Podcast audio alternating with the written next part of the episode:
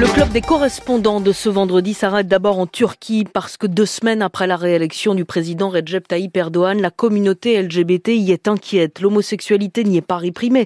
La situation des minorités sexuelles pourtant y est de plus en plus précaire. Anne Andlower, vous êtes à Istanbul. Ces craintes sont d'autant plus fondées que l'homophobie a été l'un des grands thèmes de la dernière campagne du président Erdogan.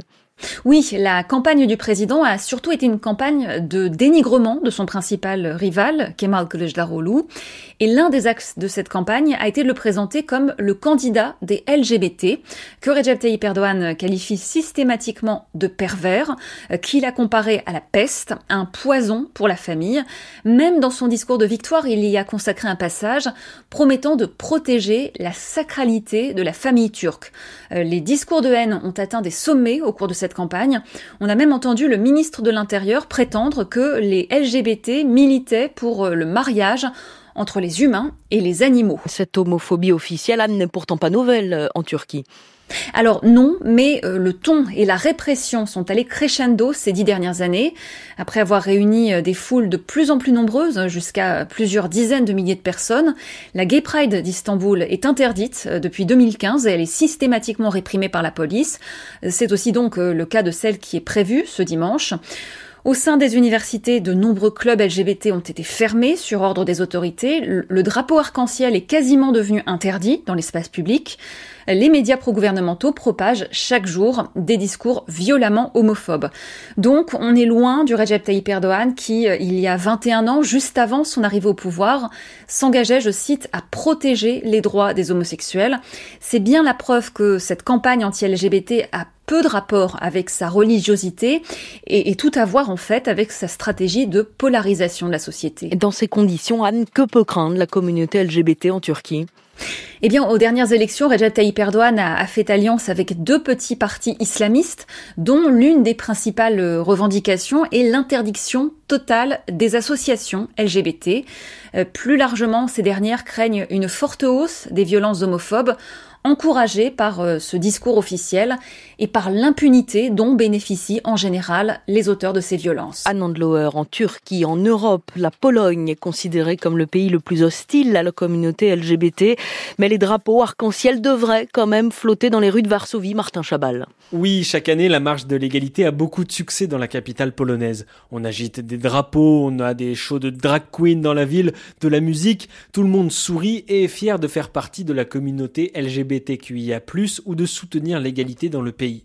Le maire de Varsovie va ouvrir la marche demain et il devrait être suivi par des milliers de personnes, dont des Ukrainiens et des Ukrainiennes qui ont fui la guerre et qui ont décidé de se joindre aux festivités polonaises. C'est la seule fois de l'année que la communauté LGBTQIA+, peut réellement exprimer sa fierté en public en Pologne.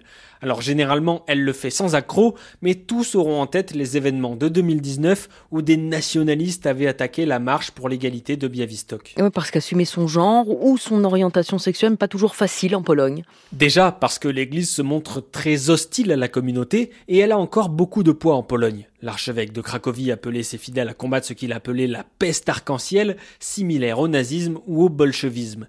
Et sur la scène politique, avec l'arrivée du parti Droit et Justice au pouvoir en 2015, la situation a empiré. Il mène une grande croisade contre ce qu'il appelle l'idéologie LGBT et enchaîne les lois pour réduire les droits des minorités de genre et sexuelles.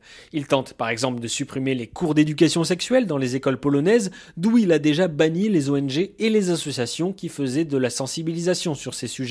Les militants et militantes LGBT sont aussi plus régulièrement arrêtés et passent parfois devant le tribunal. C'était le cas de trois femmes qui avaient affiché des portraits de la Vierge Marie avec une auréole arc-en-ciel. Mais ce qui a fait le plus de bruit, ce sont les zones anti-LGBT qui ont été créées fin 2019.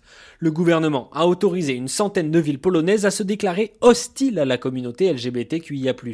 Les magasins ont le droit de refuser quiconque se revendiquerait homosexuel par exemple, et la loi défendrait le commerçant au nom du respect de ses convictions religieuses. Mais l'Union européenne, Martin, avait déclenché euh, une procédure d'infraction contre la Pologne à cause de ces zones. On en est où? Bruxelles avait montré les muscles, oui, il y a deux ans face à ces zones anti-LGBT, des mesures qu'elle juge contraires à ses valeurs et ses principes. Mais dans les faits, elle n'a pas vraiment le pouvoir de les supprimer parce qu'il n'y a pas une loi spécifique qui bannirait toute personne LGBTQIA+ de la ville. Alors ce que l'UE a fait, c'est qu'elle a coupé les fonds européens à toutes ces villes et régions hostiles à la communauté LGBT.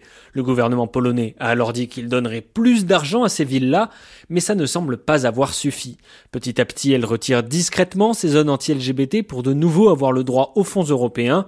Le PIS perd peu à peu son bras de fer face à l'UE sur ce sujet, mais le climat reste toujours très hostile à la communauté. Martin Chabal en Pologne avant la Gay Pride, la marche des fiertés, demain à Varsovie. C'était le club des correspondants. Merci à vous deux.